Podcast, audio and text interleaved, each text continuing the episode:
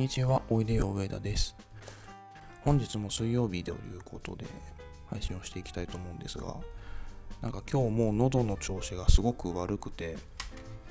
なんでかというと、まず私、花粉症なんですけど、花粉症の薬を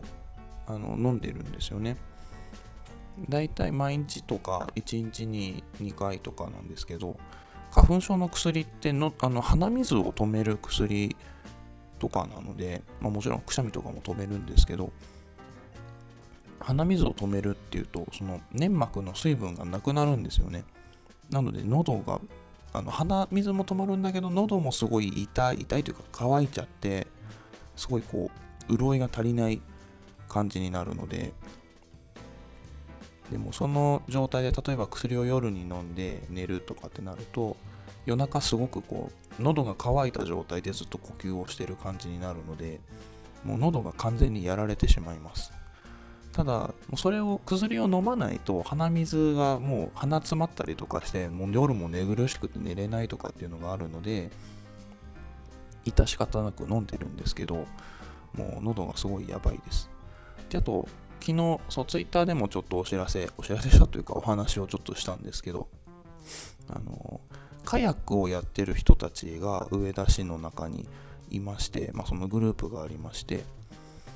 でその人たちにぜひちょっとお湯さんに今シーズン乗ってもらいたいんだよってずっと言われてましてシーズンが始まったぐらい多分7月ぐらいからもうずっとラブコールを受けてたんですけどなかなか予定が合わなくてでも本当にシーズンの最後になっていよいよもう予定がもうこの日しかないっていう風になったのでその日にその日ってまあ昨日ですねえ、呼ばれて行ってきました。でも、ツイッターだとなかなかちょっと伝わらないんですけど、本当にすごい楽しくて、あの映像とかがないとちょっと伝わりにくいんですけど、千曲川って、あの緩やかに流れている場所もあれば、あの結構その波が激しいところとかもあって、結構面白いんですよね。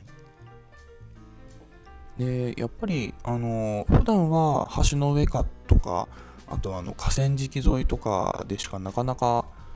千曲川の川の流れっていうのは見ないんですけどでも本当になんだろうあの千曲川ってこんな川だったんだなっていうのを本当に全身で感じたっていう感じでした。で川って結構汚いのかなと思ったらそうでもなくて割とその川底にある石とかも住んでて割と見えるぐらい結構綺麗なんですよね。でこのカヤックもため池とかでやったりもするらしいんですけどため池とかより川の方が全然綺麗でで数年前と比べると今川のあのま、なんだろうな綺麗さっていうのは結構綺麗になってるっていう風にあのスタッフの方も言ってました。でもうすごい何というのかな。もともと私自体はそんなに運動もしないのですごくうーんなんだろう。ちょっとドキドキしてたんですよね。すごい濡れるだろうしすごい疲れるだろうしなんかそんなに楽しくなかったら正直どうしようかなみたいな感じがあったんですけどもう運動っていうものってもう本当は普段全然しないしもうなんだろう。あのスポーツというものは今までほとんど避けてやってきたようなあの人生だったので。でも実際にやってみるとあんまり気にならない。コツだけ掴んでしまえばそんなにあの運動神経がいいとか悪いとかそんなに関係ないかなっていう感じがしました。であのやっぱ波がすごいところあのなんだろう。結構段差があったりとかしてこうザバーンってなってるところとかも結構あるんですけどそういうところだとやっぱりその波に煽られてバランスが崩れるんですね。でも本当にカヤックはあの空気ななんて言うんだろうか。あの空気で膨らませるなんだカヌーみたいなものなんですけどでそのカヤックに座まあその設置されてる椅子その椅子は動かないようになってるんですけどもうシートベルトとかがあるわけじゃないのでそこでバランスを崩したりするともうすぐ転覆しちゃうんですよね。でも転覆しないようにどうするかっていうとそのカヤックで水をかくとその水をかいてるとって結構水って重いんですよすごく。あのなんだろうオールで漕ぐとね。でその漕いでる時はその体重というか何て言うのかな。その水の重さに引っ張られるので逆にカヤックが安定するんですよ。なので怖いけどちゃんと焦げる人はあの大丈夫というかそんなに落ちたりしないしでもし万が一落ちてもちゃんと全部装備もあのなんだろうライフジャケットとかも貸してくれるしもし川に落ちたらその近くにボートがあったらボートを必ず掴んでであとはライフジャケットがあるから何とかしてくれるからねって言われててまあでも本当に全然あのそういうヒヤッとしたことはなかったです。でもやっぱり時々落ちる人っているらしいんですけど今までそういうふうにあのなんだろう重大な事故があったことは今までなかったっていうことでした。でそのカヤック自体ももう6年ぐらい前からずっと千曲川でやるというのをやっているらしくてで来シーズンは、えー、6月からまた10月ぐらいまでやるっていうことなんですけどやっぱそれもツアーでカヤック体験をするっていう風に来てる方も結構いるみたいです。でえっ、ー、とまあ、ツアーでやる方は一日中例えばえー、朝、まあ、10時ぐらいに来て準備をしてでカヤックの練習をまずしてでその後にちょっと休憩をしてでまた、えーと、今度つけ場の小屋の辺りから乗ってってでえっ、ー、となんだあそこの道の駅のところまで。だいたい、えーと、私も今日そのルートを乗って今日で昨日か、そのルートを乗ったんですけど、だいたい1時間半ぐらいですね。カヤックに乗ってずっと1時間半ぐらいずっと流れたり漕いだりしながら行くんですけど、結構1時間半あっという間ですね。で、カヤック乗って、えー、現地、現地というか、まあ、道の駅のゴールに着いて、で、ゴールに着いたところで、えー、まあ、降りて、まあ、すごいびしょびしょになってるので、その車にビニールをこう敷いて、車に乗せてもらってでそのまま温泉行ってで、えー、ま、ちょっと温泉に休憩してあとはご飯食べて、えー、帰るみたいな。結構本当に一日中満喫できるような感じでだいたい、えーとま、1万円しないぐらいでツアーをやっているそうです。今日今日というか私の場合は昨日はもうあの自分の地元なのでお家も近いし温泉に行くよりは家に帰ってシャワー浴びた方が早いのでっていうことで温泉は行かなかったんですけどいやでも本当に地元の人こそこれやった方がいいなと思ったんですよね。っていうのもあの景色もすごく良くて、昨日はちょうどやっぱり雨が降りそうだったので逆さ霧が出てたんですよね。でつけば小屋からこうやっぱ下流に向かっていくとまずあの別所線のあの赤い鉄橋が見えるんですね。あの赤い鉄橋もちょっとその時はちょうど電車走ってなかったんですけど電車が通る時間とかにちょうど会うとすごい綺麗なんだそうですやっぱり下から電車をその眺めるっていうのがなかなかやっぱ珍しいのと、まあ、別所線って基本的にやっぱり道路と同じ高さを走っているのでそれを見上げるっていうことはほとんどないんですよねでさらにその赤い鉄橋の向こうに太郎山が見えていて、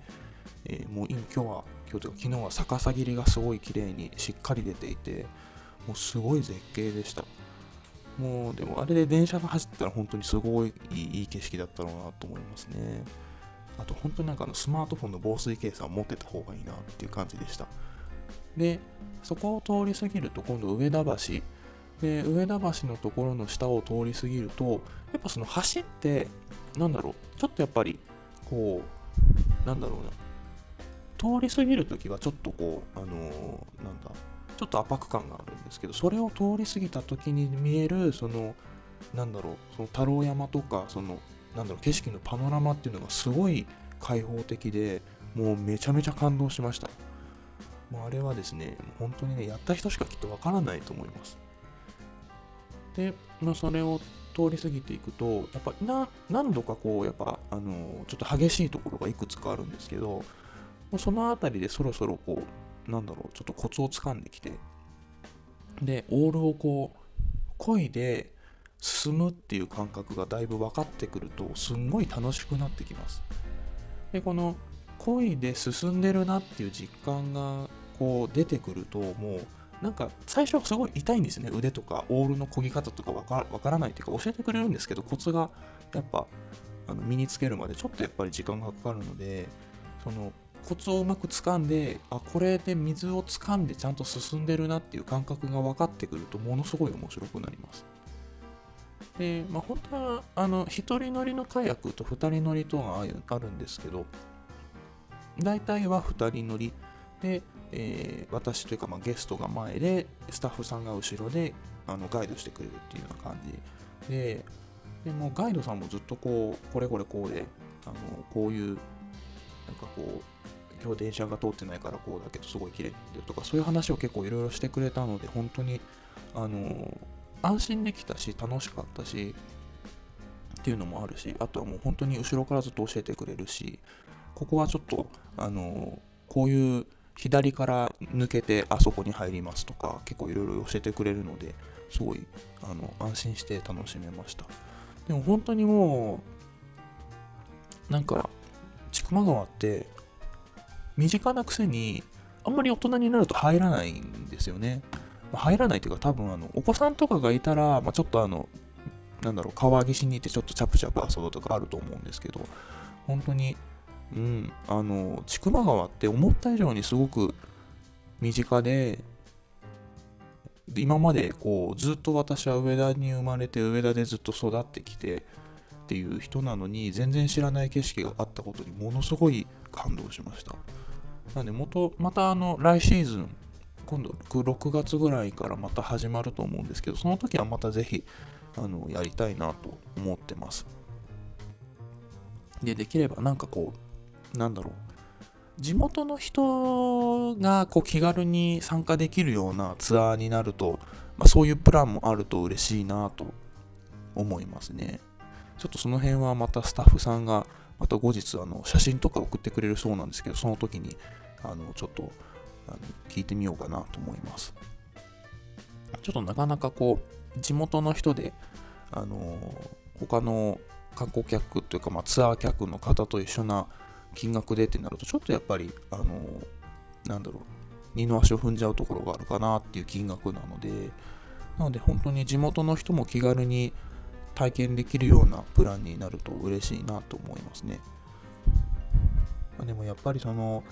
事前にツアーをする前日もそのやっぱ川の状態って常に変わっていくので危ないところがないかなとかっていうのも全部ためあの結構事前に調べてくれてるそうなので、まあ、その辺も本当に、まあ、ある意味なんか人件費とか時間とかっていうのはすごくかかっているんですよね。あとはそのお客さん1人に対してスタッフさんも必ず1人ちゃんとマンツーマンでついてくれるっていうその安心をやっぱり提供してくれるところとか、まあ、保険とかもきちんとしてるしっていうのはあるので本当にでもすごい価値のあるアクティビティだなというふうに思いましたあなんかあのカヤックの話をしてたらもう15分ぐらいになってしまうのでちょっとこれで今日は終わりにしたいなと思います。いやーなんか本当にでもあのこの配信1つを全部使っちゃうぐらいカヤックすごく面白かったのでもうこれでシーズン終わっちゃうの本当にもったいないなって思うんですけどもうちょっと早く乗れたらよかったなと思います。いやーでもぜひ来シーズンは皆さんぜひ体験していただきたいなと思います。それでは、えー、これで終わりにしたいと思います本当に火薬ばっかりの話だったな はいではまた来週、えーまた水曜日にお会いしたいと思います。では、おいでよ上田でした。ありがとうございました。